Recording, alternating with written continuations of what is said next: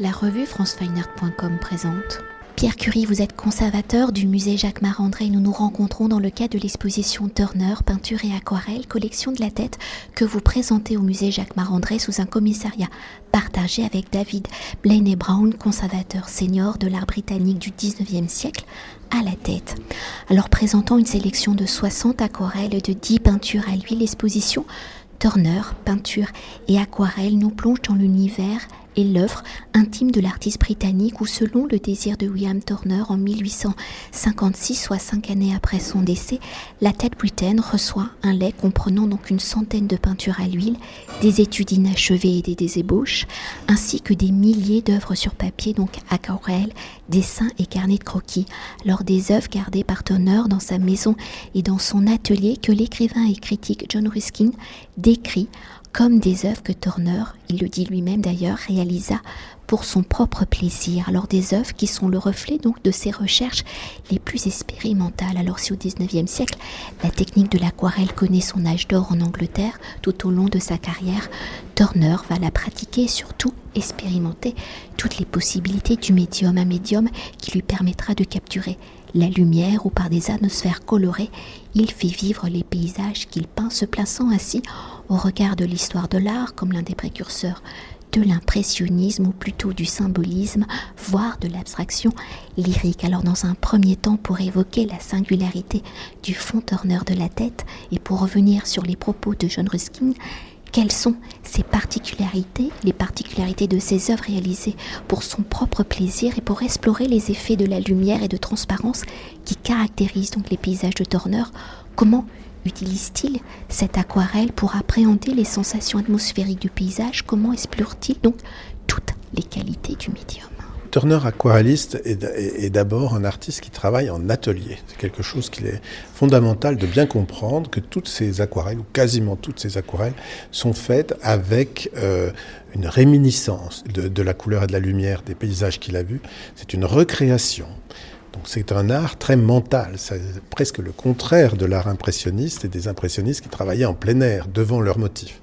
Au contraire, Turner, lui, s'approprie son motif euh, par des petits dessins qu'il fait sur ses carnets, puis en atelier va créer ces extraordinaires euh, aquarelles euh, qui, je dirais, vont des plus finis, des plus fignolés, généralement faites pour le marché ou pour des expositions ou pour l'édition. Il a beaucoup travaillé pour l'édition, jusqu'à des œuvres en effet totalement informelles, abstraites, qui sont comme des taches de couleur jetées sur le, papier, mais qui ont la même importance pour lui puisqu'il les a gardées, qu'il les a gardées, qu'il les a léguées également avec tout le reste de sa, production. Dans le fond, il a considéré que ces espèces d'expériences colorées, ces color beginnings, euh, faisaient complètement partie de sa démarche euh, artistique et intellectuelle et qu'elles expliquaient en quelque sorte euh, le reste. Et justement, pour découvrir ce reste et pour continuer d'évoquer la palette de Turner, l'exposition étant construite de manière chronologique de ses œuvres de jeunesse datées de 1791 à ses dernières œuvres vers 1850, comment Turner fait-il évoluer, progresser cette palette dans sa maîtrise de la représentation du paysage, hein, d'un paysage allant au-delà justement de cette observation? Quels sont peut-être ces maîtres, parce qu'on les on les ressent en parcourant l'exposition du paysage qui vont l'influencer. Comme euh, beaucoup d'artistes de, sa génération, Turner a été influencé par, euh, d'une part, euh, Claude Gelé, dit le Lorrain, qui est un, donc un artiste lorrain qui travaillait à Rome au XVIIe siècle et qui était collectionné par tous les grands seigneurs anglais. Donc, Turner a pu en voir de nombreux exemples dans les châteaux anglais. Et c'est un artiste qui est un des premiers, peut-être, à peindre la lumière. Il s'intéressait beaucoup au coucher de soleil, lever de soleil, dans des paysages historiques imaginaires recréés c'est une peinture qui, qui plaisait énormément euh, au XVIIIe siècle en Angleterre. Et puis la deuxième source principale, c'est sans doute le paysage hollandais. De nouveau, euh, les, châteaux et les, collections anglaises regorgent de ces euh, paysages de Ruysdael, de Van Goyen, de tous ces artistes hollandais du XVIIe siècle qui ont peint leur pays, qui ont représenté leur paysage, les, polders, les, fleuves tranquilles, les grands ciels gris de Hollande. Et euh, cette, cette, espèce de reconnaissance d'un paysage national qui vraiment émerge en Hollande, on la voit apparaître aussi en Angleterre. L'Angleterre qui alors est, est euh, coupée du monde par le blocus euh, continental. Donc les aquarellistes et les paysagistes anglais vont beaucoup voyager d'abord dans leur pays euh, pays de Galles, Écosse, Angleterre, euh, avant de pouvoir vraiment se lancer sur les routes d'Europe à partir de la chute de Napoléon en 1815.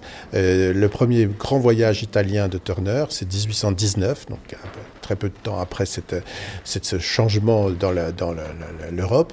Et Venise, bien sûr, Rome, mais surtout Venise vont le, le fasciner par des couleurs, des lumières qu'il n'a jamais vues. Et pour évoquer la technique de travail de Turner, donc il sera, vous venez de le dire, partir de 1819 un grand voyageur, voyage qu'il réalise généralement l'été pour ensuite l'hiver travailler à l'atelier. Alors peut-être que nous révèlent ses carnets de croquis et les dessins et dans les nombreux voyages qu'il fera. D'abord donc en Angleterre, au Royaume-Uni, puis en Europe, en France, en Belgique, aux Pays-Bas, en Allemagne, en Suisse et surtout en Italie. Quels seront peut-être les lieux qui marqueront le plus sa palette Vous avez évoqué Venise, mais euh, non, non, il n'y a pas que Venise. je dirais il y, a deux, il y a deux pôles et on le, présente particulièrement dans cette salle numéro 7. Il y a Venise, mais il y a aussi les Alpes. Parce qu'une des grandes obsessions du paysage au XVIIIe siècle, c'est le sublime. Le paysage sublime, c'est-à-dire le paysage qui écrase l'homme de sa, de sa puissance naturelle et qui, d'une certaine façon, incarne la présence de Dieu sur, euh, sur Terre.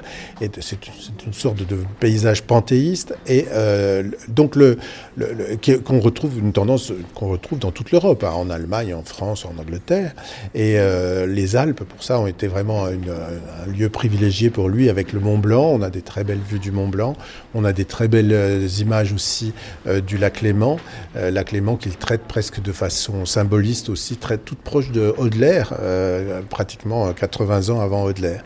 Mais je crois quand même que Venise reste le reste le point de focalisation majeur de son œuvre et nous présentons des aquarelles très belles. L'affiche que nous avons euh, choisie pour l'exposition est une, est une vue de la lagune et puis nous avons ce tableau inachevé merveilleux qui représente euh, les noces du Doge avec les, la, la, la, mer et euh, la lagune. C'est un tableau interrompu, absolument superbe. Merci beaucoup. Merci à vous. Cet entretien a été réalisé par franceweiner.com.